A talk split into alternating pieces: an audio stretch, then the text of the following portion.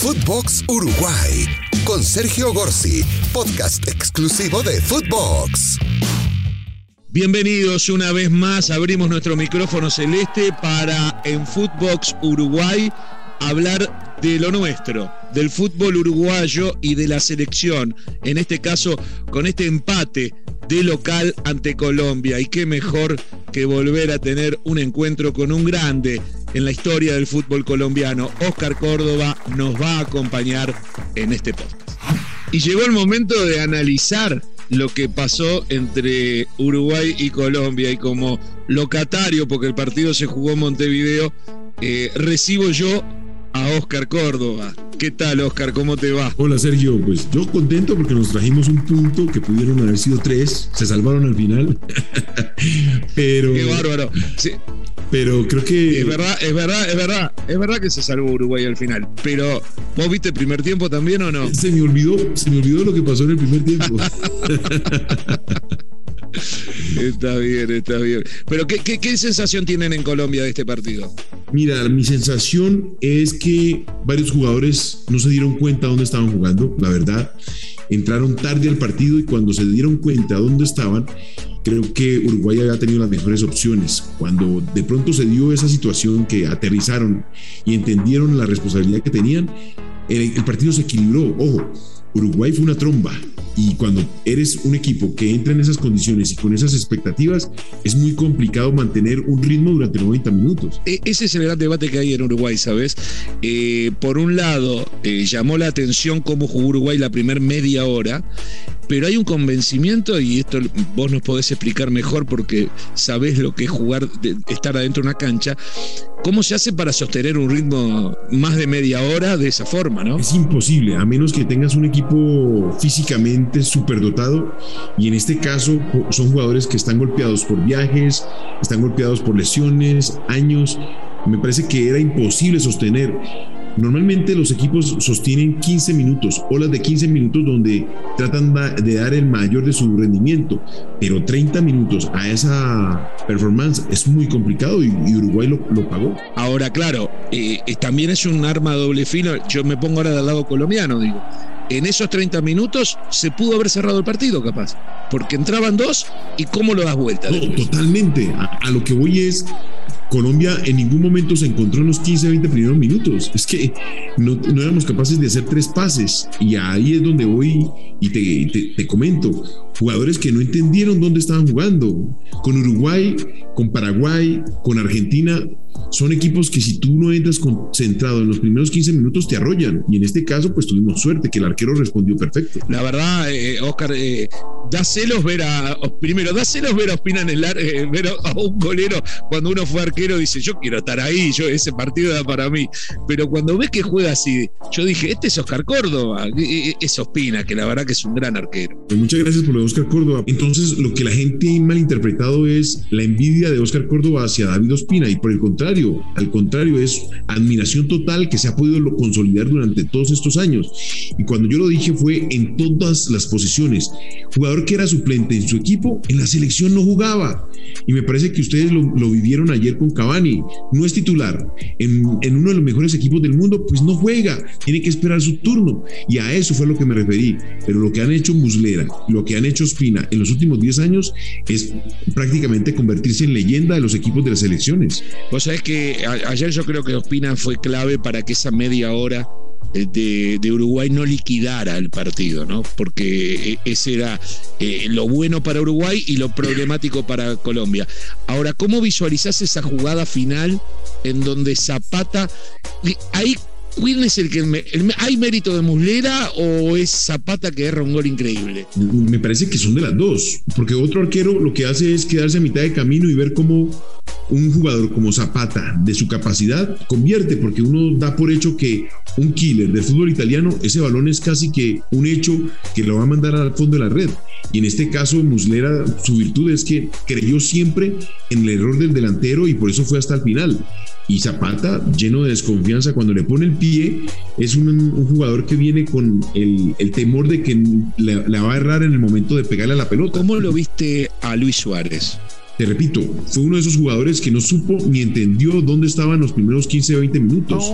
que necesitó 20 minutos para entender que estaba jugando contra los uruguayos y que lo estaban superando centímetro a centímetro. no, pero yo te pregunto por Luis Suárez, por, por Suárez. El, ah, perdón. Yo estaba hablando de Luis Díaz. No, Luis, Suárez. perdón, ya que lo nombrás. A mí me encantó Luis Díaz en el segundo tiempo. ¿eh? En el segundo tiempo, tú necesitas, los jugadores son 90 minutos. Y en el caso de Luis Suárez, ahora que me lo, que, cuando dijiste Luis, pues fui hacia el colombiano. Sí, sí, sí. Me parece que es el jugador superlativo en cuanto a actitud en el terreno de juego y contagia lo mismo que Arrascaeta, ese, ese deseo, cómo empujan. Y eso fue lo que Colombia no tuvo en el primer tiempo y que necesitó que Uruguay se cansara para poder encontrarlo y ponerlo en la cancha. Eh, eh, te, te quiero contar algo que hay un debate en Uruguay, a ver vos qué opinás como hombre de fútbol. Aparentemente Suárez no sale lesionado como habíamos creído, sino que sale porque hubo un pacto del técnico, el maestro Tavares, con Suárez y Cavani. Les dijo, no quiero que jueguen juntos porque no creo que puedan jugar hoy juntos, va a entrar Suárez, pero en el segundo tiempo entra Cavani. Y acá se dice, viendo cómo venía jugando Suárez, lo debió mantener un rato más. Y hay un y encima Cavani que no respondió. ¿Cómo visualizás esas situaciones? ¿Existe hacer un pacto con los jugadores o uno puede cambiar sobre la marcha? Eh, eh, los pactos existen, pero las circunstancias te van llevando a sostenerte o no. Eh, estamos hablando de jugadores superlativos. Para mí se podían complementar. Y gracias a Dios, si es así de, cierto el pacto, pues se dio para nosotros, porque al sacar a Suárez lo que hizo fue darnos herramientas para poder ir nosotros al frente. Nos despreocupamos entendiendo el nivel que tiene Cavani, que no se encontró en, en el partido y que le permitió a Colombia ganar metros. decime tres o cuatro jugadores colombianos que te hayan formado. Ospina creo que sí. ¿Y cuál es? El? Sí. Ospina, Jerry Mina se jugó un partidazo en su actitud, tuvo una jugada de chicanea, que, chicanea con uno de los delanteros uruguayos que lo tira ya contra el tapete en el tiro de esquina y le dice, no papito, aquí es con papeyuca, porque Jerry entendió dónde estaba parado típico partido inglés donde tienes que entrar, empujar, sostener y ser más que el otro desde tu actitud. Lo mismo cuesta, me parece que está haciendo las cosas muy bien y Barrios, Barrios me parece que es un jugador que tiene y nos sigue demostrando que es un jugador bastante por encima de la media en su posición, quita, recupera y entrega. Te cuento algo, no sé si se notaba en la transmisión televisiva, cada vez que tomaba el balón Jerry Mina lo silbaban. Eh, y vos sabés una cosa, y yo creo, yo ayer Rimina lo vi con estilo uruguayo, si se quiere. A ver si me explico. ¿Vos te Que de esos que, se pelean con todo y que la gente les grita y les tira. Hoy en día ya no se tiran más cosas, pero se te tiran cosas. Y acá en Uruguay se dice: mira, si vos vas a jugar a otro país y te vas aplaudido, quiere decir que te ganaron 5 a 0. O sea, vos tenés que irte insultado, que te quieren matar. Y acá lo querían matar a Jerry Mina. Eso para mí dice que Jerry Mina anduvo bien hermoso, hermoso cuando te toca algo así. En la época de nosotros nos tiraban las botellas, nos escupían. Bueno, gracias a Dios para la cultura del fútbol ha cambiado. Pero cuando tú te peleas con la tribuna y te peleas en la, en la buena, como se dice, es porque la gente reconoce tu capacidad dentro del terreno de juego y estoy completamente de acuerdo contigo, Sergio. Jerry jugó a la Uruguaya había que meter, había que meter, había que saltar, había que saltar y había que reventar, reventó. Sí, simple, con los uruguayos hay que hacer de esa manera. Eh, Falcao, ¿qué, te pareció? Que no era su primer tiempo para jugar. Me parece que Falcao tenía que entrar en el segundo. Cuando tú, esto es como cuando tú sales en una competencia de autos y todos salen con el tanque lleno. Falcao creo que tenía que entrar cuando falta la recta final y entras con el tanque a medio llenar para poder tener el, el auto lo suficientemente liviano en relación al resto y potente y, Falcao pudo haber pasado en una jugada en su, pueste, en su puesto es, relativo, pero Falcao en esa jugada de, Zapata marca. Está bien. Eh, Uruguay tiene que jugar con Argentina ahora en el Monumental, que lo conoces, el estadio, y Colombia recibe en Barranquilla a Brasil. Acá en Uruguay hay mucha expectativa y, temor porque Uruguay tiene que jugar con Argentina después con Brasil y dicen, donde toque perder dos partidos se complica la eliminatoria. ¿Cómo visualiza Colombia esos dos puntos detrás que está de Uruguay y la, oportunidad ahora de recibir a un Brasil ya casi clasificado, por no decir clasificado, y luego eh, recibir a Ecuador? ¿Cómo lo ves? Mira, en tema de eliminatorias, siento que todos estamos muy cercanos, excepto Brasil, hasta el mismo Argentina. en su funcionamiento me parece que no es el más claro de todos, más allá del resultado y el invicto que mantiene. Y en ese sentido, Uruguay en una mejor performance puede hacer un partido espectacular o mantenerse por lo menos en el empate. Históricamente, estadísticamente a nosotros los resultados con Brasil no son positivos y nos cuesta en ocasiones imaginarnos que le vamos a ganar de forma correcta. Pero creo que Colombia sigue creciendo, sobre todo en confianza y en funcionamiento, más allá de esos 30 primeros minutos que fueron un desastre. Está bien, acá en Uruguay quedaron todos muy entusiasmados con esos 30 minutos, muy angustiados porque no aparecen los goles. En toda la eliminatoria Luis Suárez hizo cuatro goles y los cuatro de penal, no hizo goles y Cavani tampoco. Cavani jugó muy poquito, dos partidos y medio, de los cuales hizo un gol y en el otro partido lo expulsaron.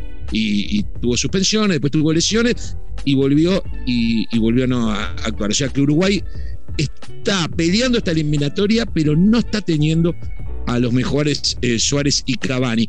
Colombia qué es lo que tiene para agregarle a lo que ya tiene. Mira, Colombia, lamentablemente los goles se lesionaron y es Borja, que está jugando en Brasil. Es en quien recae la última eh, recta final de los goles de la selección Colombia.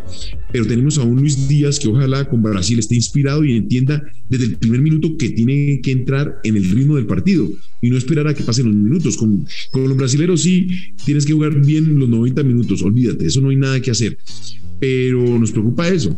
Nos preocupa eso. Que, Seguro. Sí, sí, te entiendo.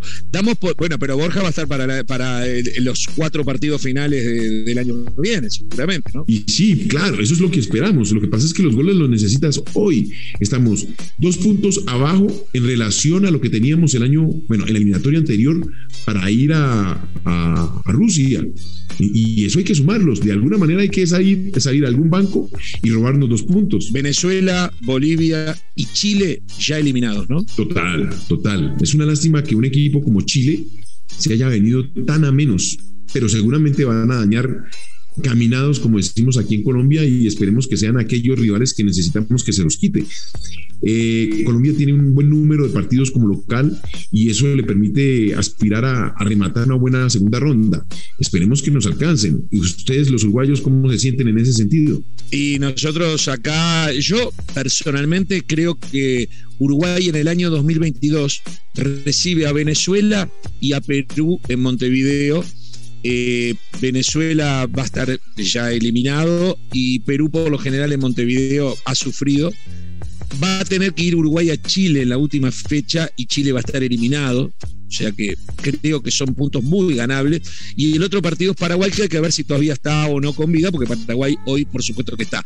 Yo creo que en el 2022 Uruguay va a poder tener la cantidad de puntos necesaria para afianzar la clasificación. El problema lo tiene ahora, que juega con Argentina, que juega con Brasil, los dos de visitante, y que viene de perder la oportunidad de haber hecho, aunque sea un gol en esos primeros 30 minutos contra Colombia. Pues imagínate, nosotros tenemos a Brasil, recibimos a Ecuador también en casa, pero volvemos a viajar a Brasil a enfrentar con la verde amarela que nos tiene de hijos durante toda la historia. No hemos, nunca le hemos ganado a Brasil. Así que, bueno, apelemos a, a la confianza, al optimismo y que le robemos de 6.4 y me voy contento. creo, que va, creo que vamos a ir juntos a Qatar, Oscar, no te preocupes. Bueno, esperemos que así sea y que los muchachos entiendan que los partidos se juegan desde el primer minuto hasta el último minuto. Una pregunta que no tiene nada que ver con esto. En Uruguay decimos Oscar, en Argentina dicen Oscar. ¿Cómo se dice en Colombia? Oscar. Oscar, ah, como en Uruguay. ¿No? Correcto, así nomás. Oscar nomás. Y en mi casa, Oscar Eduardo y se viene el regaño. Te mando, te mando, te mando un abrazo, siempre un gusto estar juntos. ¿eh? Gracias, Sergio. Y bueno, hasta la próxima. Y el, asado uruguayo me dicen que es de los mejores y siempre iba al asado del pobre Luis. Eh, mirá, fútbol, claro, en Buenos Aires, eh, eh, espectacular, espectacular. Y Footbox en algún momento harás su asado aquí en Punta del Este. ¿eh? Te espero, Oscar. Bueno, acá serían frijoles con garra, con mucho gusto. Está, bien, un abrazo. Muchas gracias, cuídate. Footbox Uruguay con Sergio Gorsi, podcast exclusivo de Footbox.